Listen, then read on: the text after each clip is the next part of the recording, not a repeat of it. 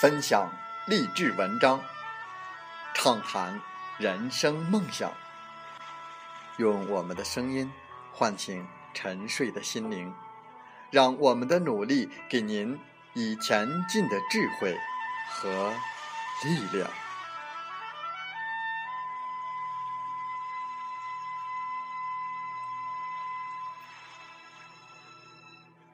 打开心门，朝向大海。让我们的梦想迎风展翅，扬帆远航。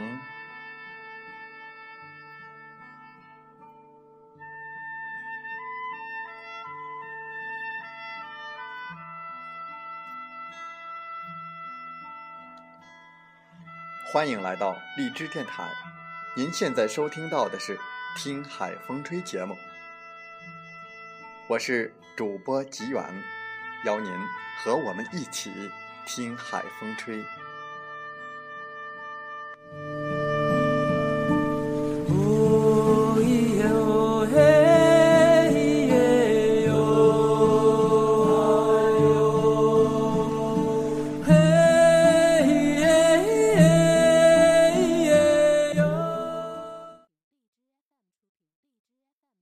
当互联网与金融深度融合，未来世界。是否还需要银行？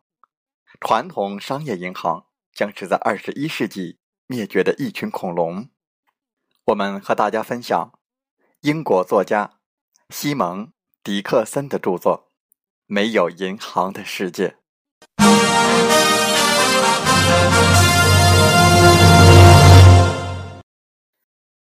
我们的债务陷阱远远不止给发达国家的经济系统带来的负面影响。要理解发展中国家现在的处境，我们首先要了解关于货币和债券的一些事实。麦克罗伯瑟姆的著作《死亡之握》很好的阐释了货币流通，其主要观点如下。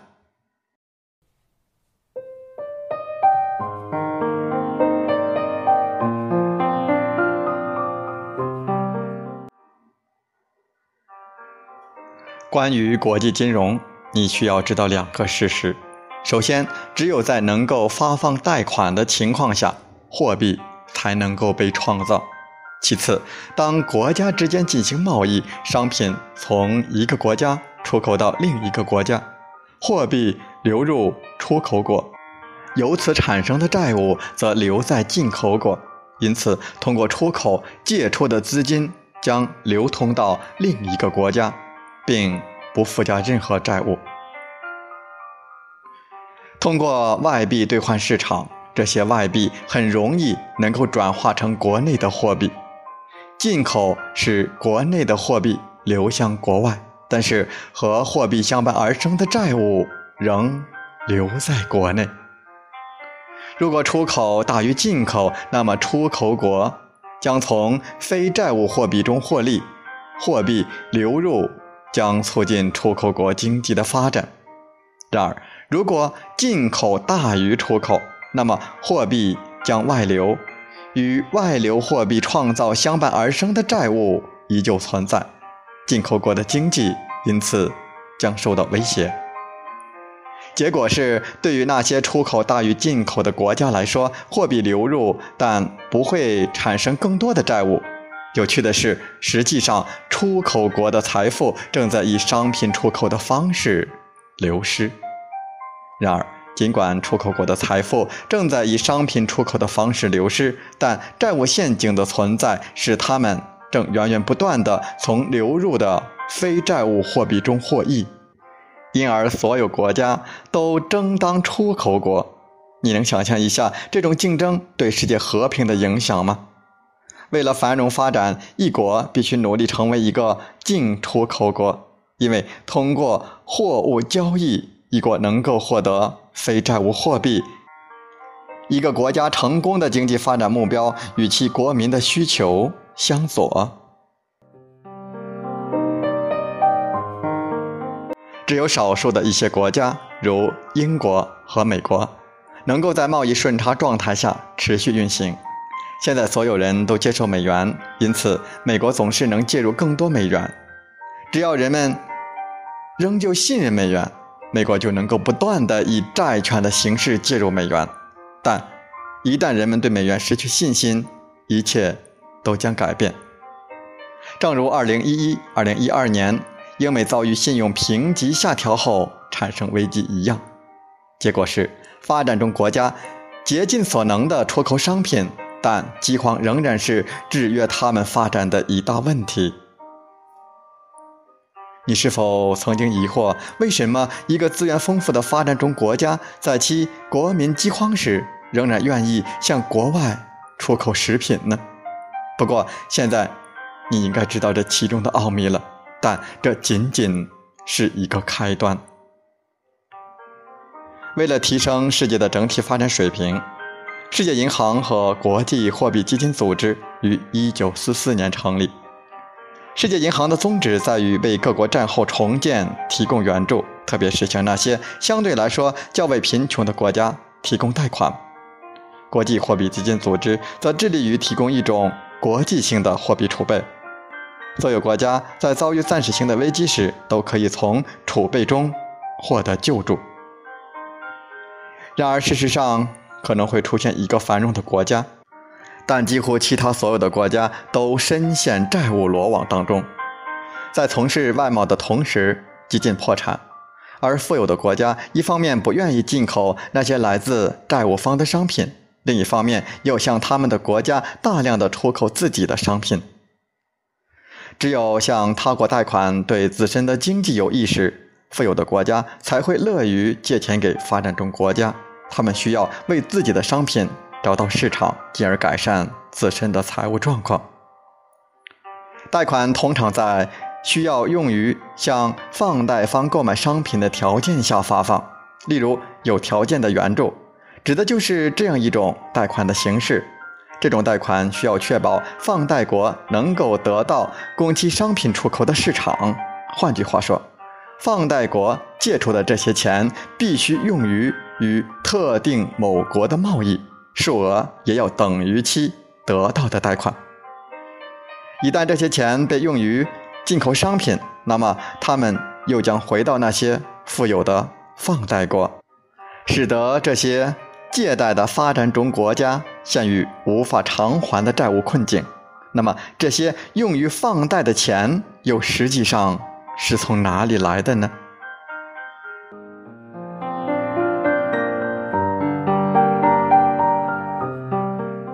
世界银行通过向商业银行发行债券筹款，筹得的款项随后以贷款的形式提供给需要的国家，支持他们的发展。国际货币基金组织则扮演着金融池的角色，一种国际性的根据成员国的贡献大小而建立的货币储备体系。而国际货币基金组织于1979年创立了特别提款权之后。它的地位和全部的功能就彻底发生了改变。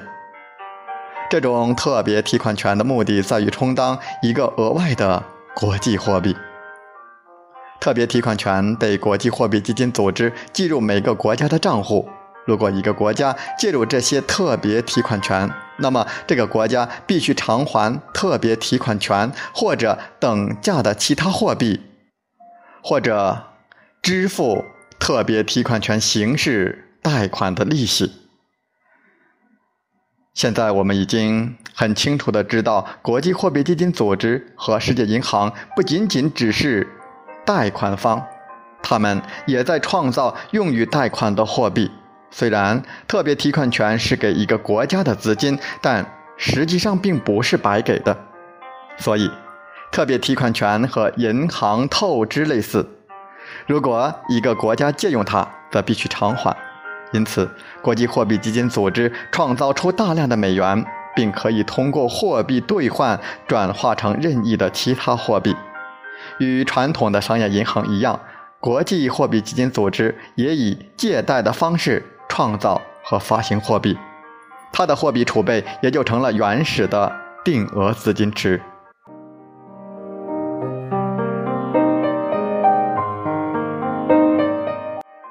世界银行以发行债券的形式发放贷款，也有货币创造的功能。世界银行本身并不创造货币，但通过向商业银行销售发行的债券，可以创造出用于某种特殊目的的货币。一家商业银行的购买行为并不会减少其存款储备，因此额外的货币被间接的创造。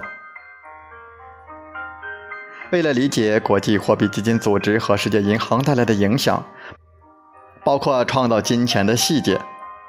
国际债务货币的供给路径，麦克罗伯瑟姆总结了如下的几种资金流动形式：世界银行通过发行债券筹集用于放贷的资金，这些债券被商业银行买入，商业银行向世界银行支付一定数额的货币，通常以美元计价，并没有任何个人或机构在商业银行的存款因为购买债券而减少或。受到其他影响，因此这种贷款创造了额外的货币。这种新的银行贷款由世界银行预支给借款国，债务也就随之被记录下来。当世界银行将钱放入贷款国的账户当中，世界银行的存款就增加了，同时全球的负债也增加了。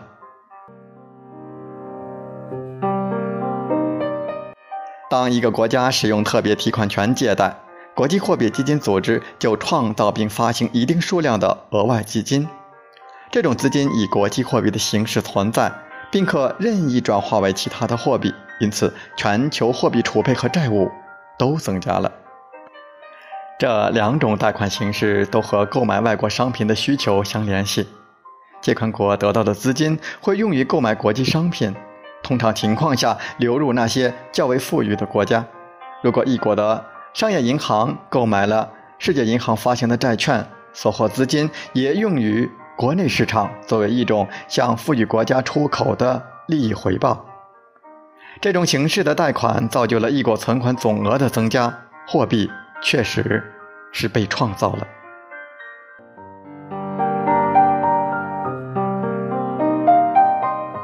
考虑到这些贷款以美元或英镑的形式预付给借贷国，而不是借贷国的货币，因而这些被预付的货币也就立即成了富裕国家的资金储备，与之对应的债务则被记录到发展中国家的名下。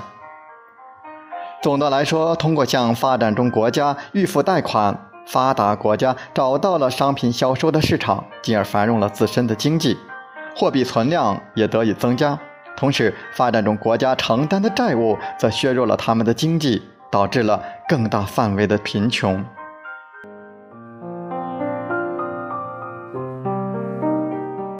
国家债务和国际债务，其一个区别就是，国家债务是在一国政府的掌控之下，国际债务及增长的速率则受制于境外机构的金融操控。这一系列过程都使得发展中国家既无法成为金融乐土，也不会成为金融危机的灾区。这些债务被用来买私人或者是公共企业、养老基金、人寿保险公司和发展中国家其他形式的股权。一些发展中国家已经开始执行私有化的方案，而更多的国家也正在计划过程当中。发展中国家国内行业发展所带来的甜头，正在逐渐的被外国所掌握。第三世界的贫穷会进一步加剧，直到我们明白债务的四个原则。所以，我们来看一看国际货币基金组织和世界银行在债务的可持续性分歧当中的评分。贷款看似流入了生产，而不是外表光鲜亮丽的商品购买。然而，贷款产生的利益却不是借款国，因而这违背了债务的第一原则——好债务。我们也已经揭示了他们货币创造的行为，所以这与第二原则的内容是不相符的。显然，他们并没有考虑到人类。地球和借款国的利益，因而也违背了三重底线的第三原则。最后，放贷国和借贷国的关系完全破裂，这也违背了第四原则——关系。至此，我们已经解释了第三世界中的债务现象，这就是发达国家从第三世界国家攫取利益的方式。但是有些人又把这些钱归还给发展中国家，是这样的吗？